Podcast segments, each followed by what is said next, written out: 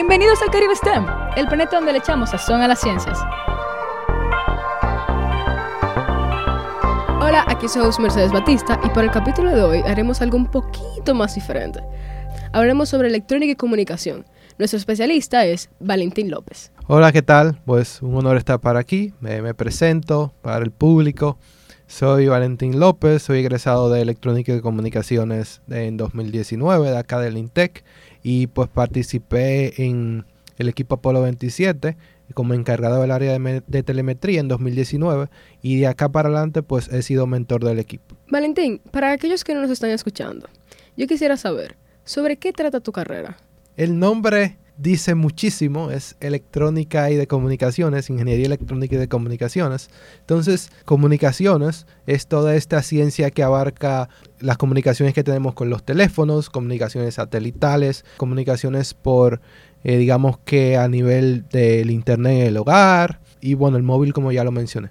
Y ya electrónica la electrónica es un mundo. Cuando usted le hablan de electrónica, usted quizá eh, piense en ese señor que está arreglando un televisor por la esquina de su casa. Eso es lo que a usted le llega a la mente. Pero no, permítame aclararlo, permítame informar un poquito más. Entonces, electrónica es todo el estudio de cómo los dispositivos per se electrónicos se comportan físicamente y cómo tú puedes interactuando con ellos lograr un objetivo. Está lo que es en el universo la electrónica análoga, que es solamente señales, y la digital. Cuando hablo de digital, hablo de unos y ceros y hablo pues cómo funciona su computadora, ese procesador. Y de hecho tenemos programación también. Entonces, imagínese una computadora.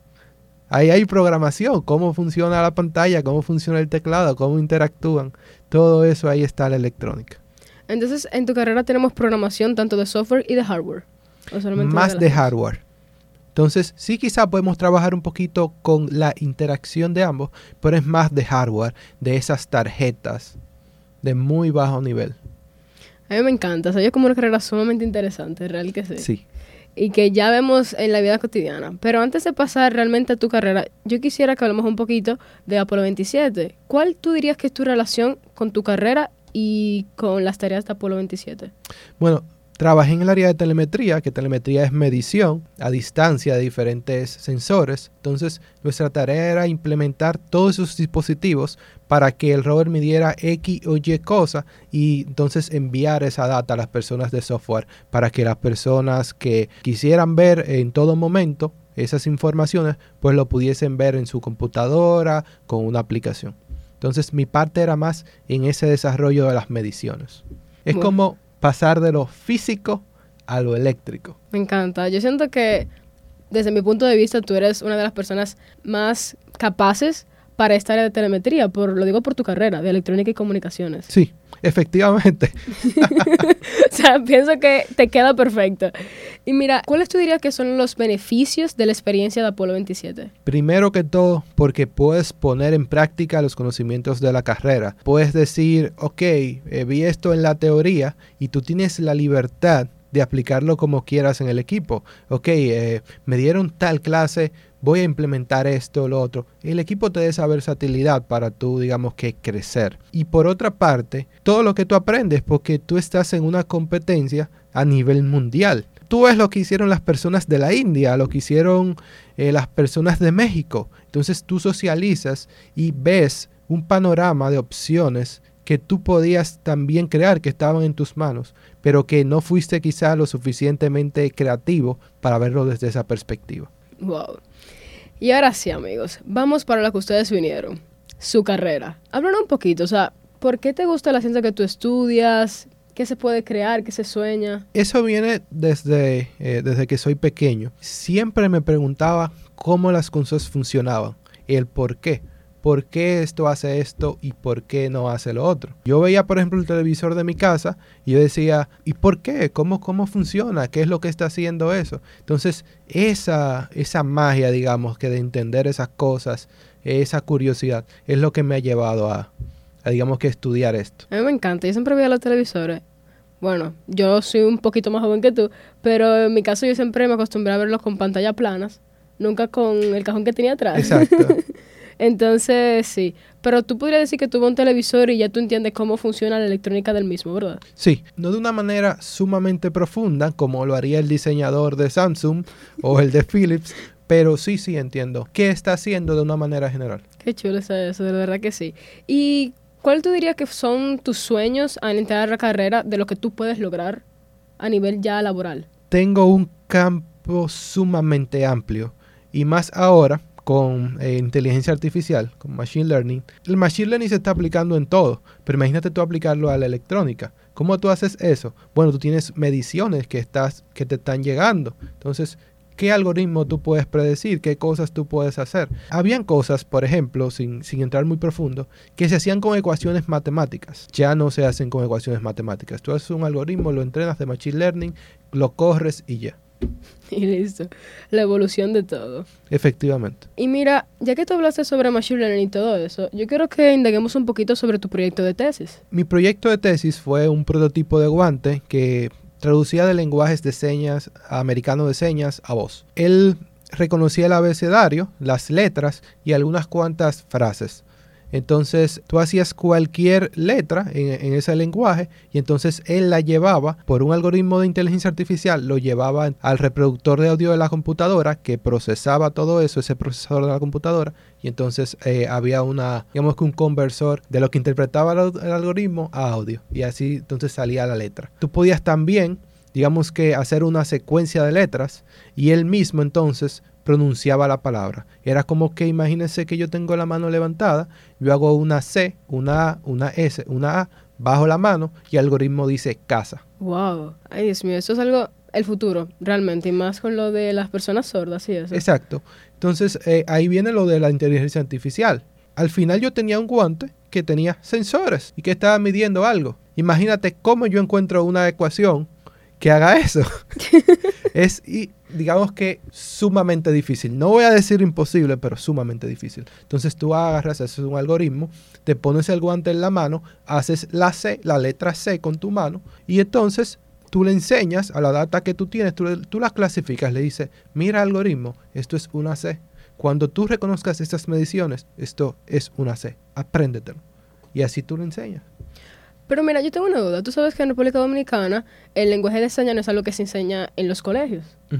Pero a ti, ¿qué te motivó a hacer ese guante sobre la traslación del lenguaje de señas a vos? Perfecto. Otra cosa que me motiva a, a mi carrera es poder ayudar a las personas. No hay nada más que complete o que llene a un ser humano que servir a las otras personas de buen corazón. Siempre se me están ocurriendo cosas así de cómo mejorar la vida. Y así fue como llegué como ese proyecto, a esa idea. Vi que era viable, que se podía hacer en el tiempo y pues entonces inmediatamente tomé la decisión y seguí para allá. Excelente, de verdad. O sea, una persona con muy buen corazón.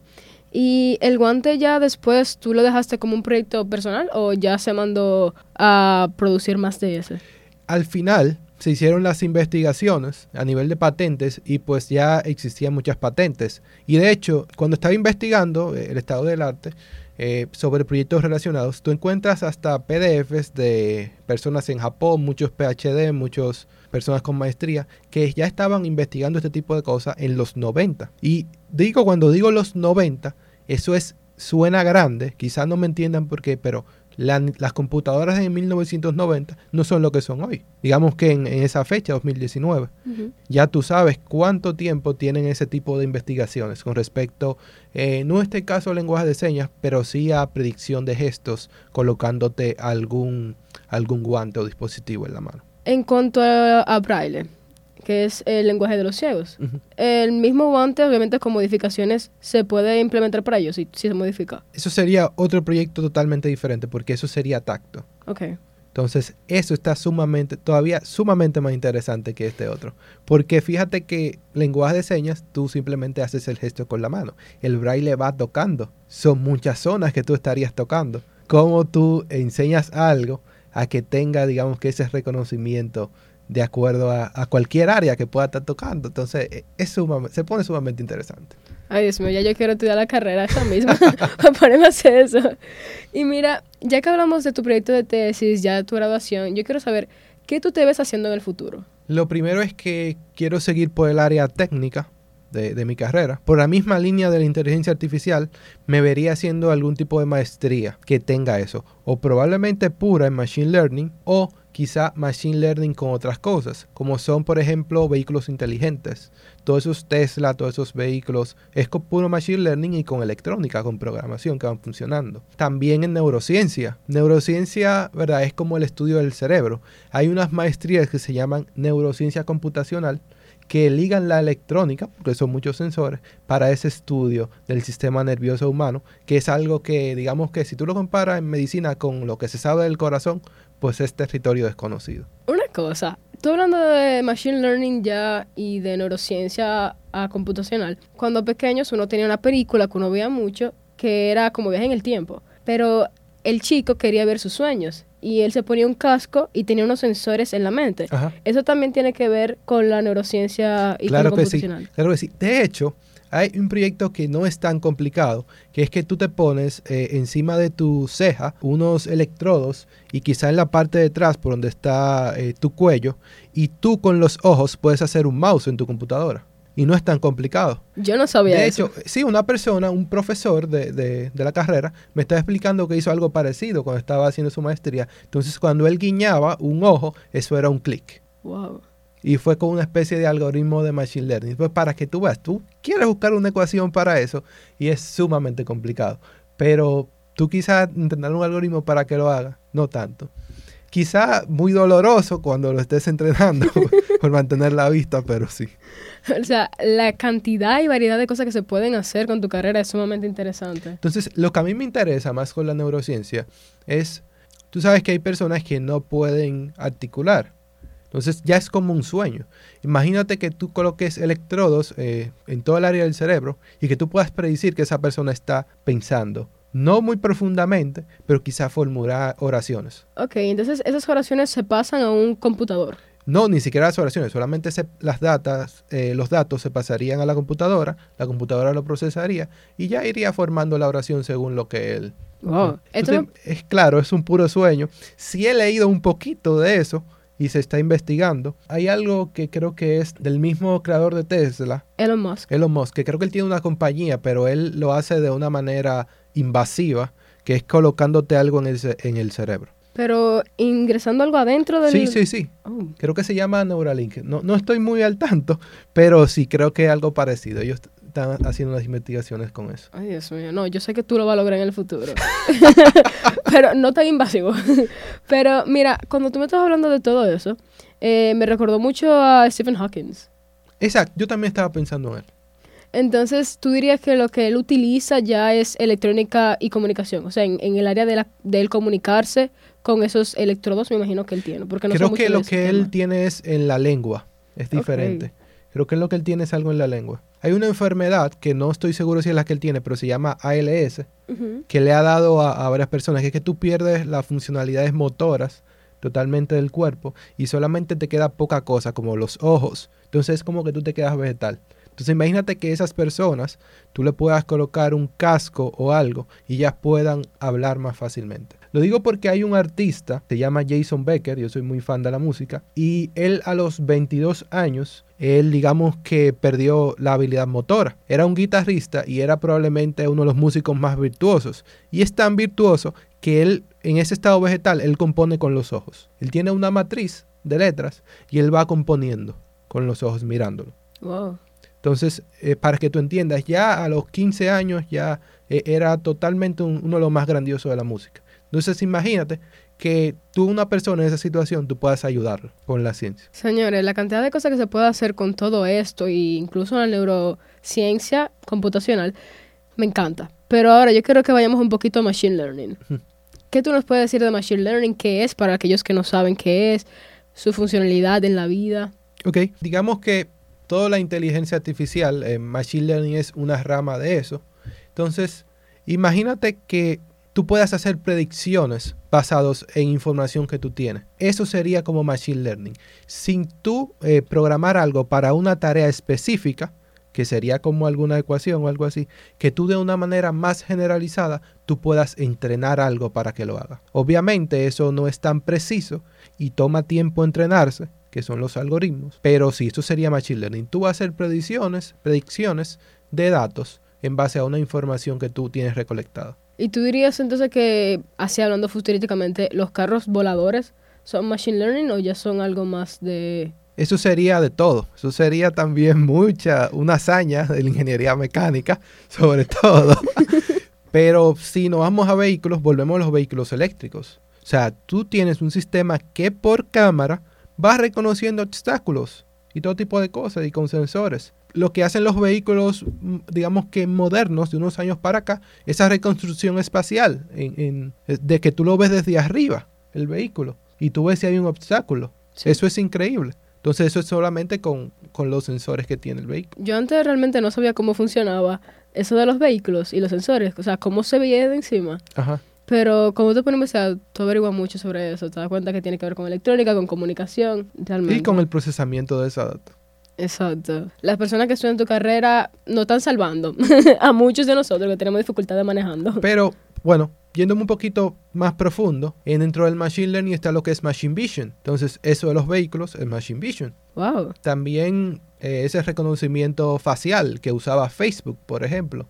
Y tú veías, este es eh, fulano de tal, etiquetar. Ah, más sencillo. Cada vez que tú buscas en Google hay Machine Learning. Cuando tú estás escribiendo en Google, tú sabes que se completa la, oración.